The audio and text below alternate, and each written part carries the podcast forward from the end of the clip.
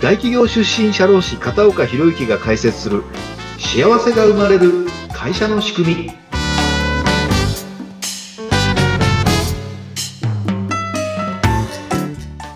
はい、こんにちは。特定社会保険労務士の片岡博之です。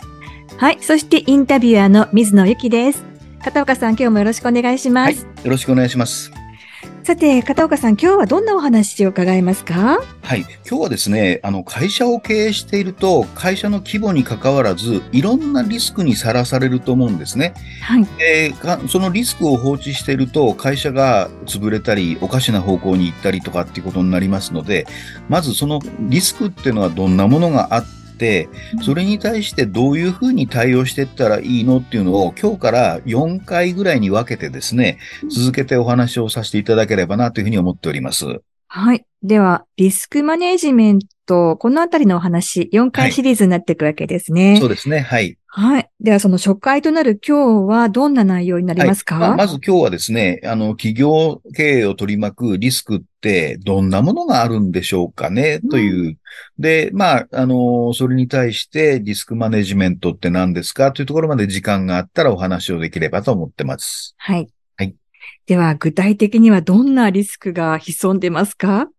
皆さん、あの、リスクと聞くと何を思い浮かべますでしょうかね？新型コロナウイルス。まあ今ようやくね、収束してきてますけど、そんな未知の感染症とか、もう毎年秋ぐらいになると、み新聞ニュース、あのテレビで見ますような、毎年に発あの発生している大きな被害をもたらしているのは豪雨災害とか台風とかですね。はいあとは年を追うごとに巧妙悪質化しているサイバー攻撃。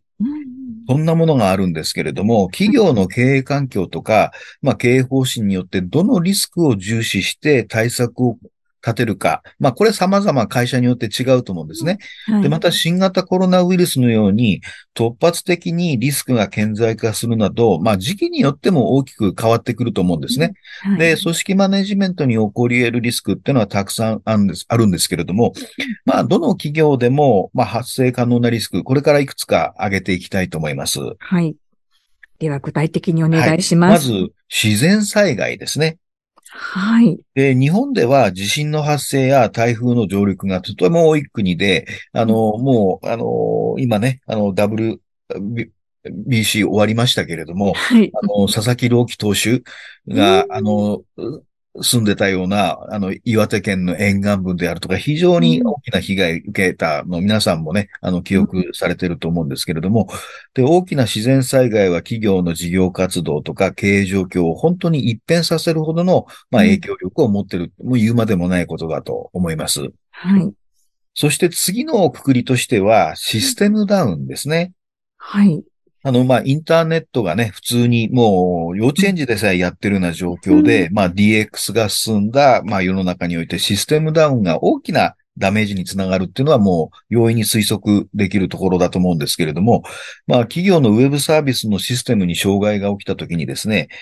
規模は様々ですけども、もう企業の利益を失ってしまう。これも当然のことだという流れになっておりますね。はい。そして今度は、あの、これもちょっと難しい概念ですけど、コンプライアンスって水野は聞いたことあります？はい。よく最近耳にする言葉ですよね。私が、あの、社会人になった頃はコンプライアンスなんていう概念はなかったんですけれども、うんまあもうここ20年ぐらいからね、叫ばれて、もう今、あの、法令はもちろんね、企業倫理とか常識とか、社会的な規制や基準を守るっていうのがコンプライアンス。昔は法令遵守と簡単に訳されてましたけども、はい。コンプライアンスというのは法令だけじゃなくって、倫理とか社会からの要請に応えるっていう、まあ、コンプライっていうのを辞書で引いてみ、あの、いただくとわかると思うんですけども、はいまあ単に法令遵守じゃないんですね。で、あの、まあ、さっき20年前ぐらいからと申しましたけども、近年コンプライアンスに対する取り組みは積極的に行われていますし、はいあの、もうこのコンプライアンスの概念が始まった頃、面白い事象が起きたんですよね。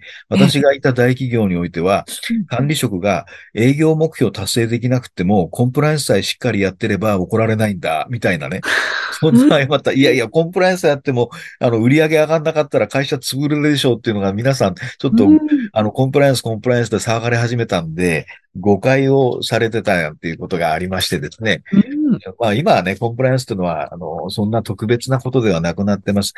で、まあ、背いた場合にはね、企業のイメージを、がダウンしてしまいますし、特には、うん訴訟問題にも発展しますね。あそうですね。えはい。えで、私がいた、まあ、保険業界もですね、あの、2005年ぐらいだったんですかね、保険金が支払われてなかったということで、監督官庁から非常にお叱りをいただいて、まあ、業務、一部業務停止処分なんていうのも受けたこともありますし、その時に、まあ、コンプライアンス業務部っていう名前の、あの、統括部があったんですがうん、そんな名前をつけてるからダメなんだなんて怒られたことがありましてね。コンプライアンスは業務じゃなくて、日常にもう根付いてなきゃいけないと、もう金融庁はその頃からね、早く言ってたんですけれども。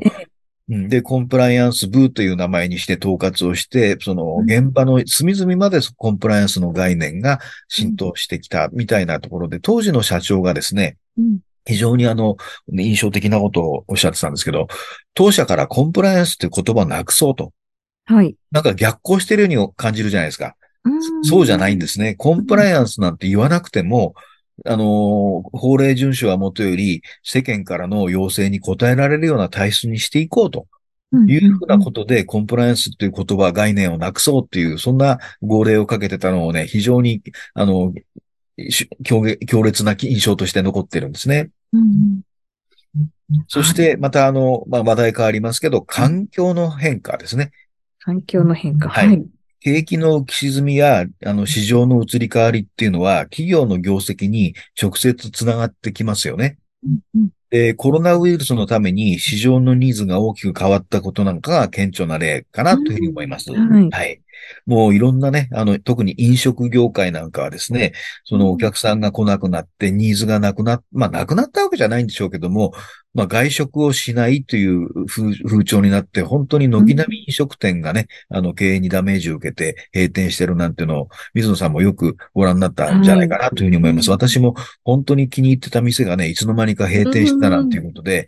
もうあの会社の、当当時会社勤めだったところにですね、あの、今ではもうね、珍しいんですけど、ハンガリー料理店があったんですね。はい。えで、昔私、あの、学生の頃音楽やってたところで、ハンガリーでも演奏したことがありまして、えはいうんえもう3 40年ぐらい前ですかね。で、ハンガリー料理が非常に日本人の口にあって、うんあの、美味しかったんですよ。うん。で、六本木にハンガリー料理専門店がたまたまあったのがし分かってまして、まあ、ええその頃はハンガリーの国営旅行者が経営してた店だったみたいなんですね。うん。でいつの間にかその六本木の店もなくなっちゃって、ああ、うん。ハンガリー料理なかなかないなーなんて思ったら、うん。たまたま、あの、以前勤めてた会社の近くに、あの、ハンガリー人のと日本人のご夫婦がやってる、あの、うん店がありましてね。ええで、そこで面白いんですね。旦那さんが、ハンガリー人の旦那さんがホール担当で、うんあの、調理は奥さんが担当するっていう、あれ？あれ？日本人が作ったハンガリー料理か。と言ったらば、あの、まあ、えー姑さんにちゃんと教えてもらって、あはい。あの、ハンガリーに一時住んでたことがあって、そこでしっかりとお嫁さんは、あの、姑さんから教えてもらって、その、あの、レシピで、あの、料理を出してたっていうところで、非常にあの、食べやすい、ああの、まあ、うん。ハンガリーで味わったような味だったなと、もうちょっと日本人向けにアレンジはしてるらしいんですけども、ええ。それがこの間行ったら、やっぱり閉店してました。ああそうです。もうね、本当に、あの、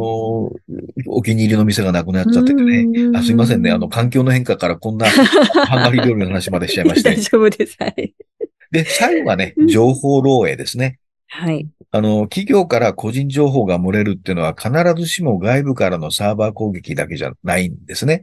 あのうん内部の人間が顧客情報を持ち出すことで、うんまあ、情報が流出したりですね、メールを誤送信したり、そんなことでも発生するんですね。で、情報が悪用されると、例えばね、クレジットカードの番号とか、あのうん、通帳の、まあ、こう、預金の口座番号なんか漏れると、これ犯罪に使われてしまう恐れもあります。はい。私もね、あの、フィッシング詐欺っていうことのにあったことがあるんですよ。ああの、皆さん、あの、引っかかったみたいなんですけど、うんエキネットってやった、あ、そっか、あの、水野さん、地域が違うから、あの、うん JR 東日本じゃないから、はい。エエキネットは使わないです。はい。えあの、JR 東日本ではエキネットっていうサービスがあるんですけれども、はい。それであの、エキネットの会員期限が切れますと、ここで更新手続きをしてくださいって言って、で、私、その直後に新幹線乗る予定があったんで、あ、これまずいなと思って、ええあの、更新手続きしちゃったんですね。で、そこにクレジットカード番号を入れちゃったんですよ。はい。、で入れた後で、あの、発信元のメールアドレスのサーバー見たら、最後 CN になってるんですね。チャイナですね。ああ。エキネットから、そのチャイナのドメインでメールが来るはずがないんで、すぐにカード会社に連絡して止めてもらって、再発行してもらって被害なかったんですけど、はい。そしたらもう知り合いが軒並み引っかかってたみたいで、あこの時期エキネットから来るとやっちゃうよねってってみんなね、あうの、ん。しかも巧妙な手口で、ー、で、メールの最後の署名のところにですね、うん、ちゃんとエキネットの事務局につながる電話番号が書いてある。書いてあるね。ええ電話したら、当社ではそういうメールは一切出してませんっていう。あすごいなぁ。ロゴ、ロゴまでもうね、JR のロゴまでちゃんときっちり使って、実在の電話番号まで書いて、うんそこに電話するまで騙されたことが気がつかない。はい。で時間が経ってからだともうね、あの、クレジットカード悪用されてて、私はもう入れた瞬間、あっと思って電話したんで、もうクレジットカード会社すぐ止められたんでね、あの、被害なかったんですけど、そんなところで情報漏洩、うん。あの、抜かれることもあれば、うん、悪意をある、悪意を持ったね、内部の人間が、あの、まあ、やってしまうってこともあります。はい。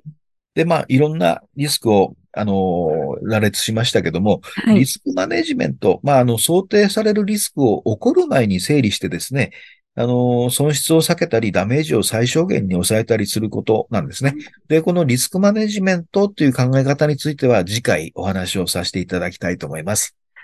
はい。今回はリスクマネジメントについての、まずはどんな危険があるのかといったところで項目を教えていただきました。5つありましたね。はいでこの中からまた次回詳しくお話を伺えはいるということになっていきます。さて、片岡さんにアクセスしたいっていう方もいらっしゃると思います。はい。どうしたらいいですか？はい。この番組の問い合わせのコーナーもありますし、私、Facebook、Twitter、いろんな SNS やっておりますので、あるいはホームページにも直接問い合わせの欄がありますので、あの、皆さんが使いやすいところにですね、書き込んでいただいたり、電話いただいたり、あるいはこの番組もね、こんな内容やってほしいよなんていうご要望もいただければ、なるべくそれにお答えできるようにしたいと思いますので、ご遠慮なく、あの、書き込みをしていただければなと思います。お待ちしております。はい。皆様からのご意見などもね、お待ちしております。ということで、片岡さん、今回もどうもありがとうございました。はい。ありがとうございました。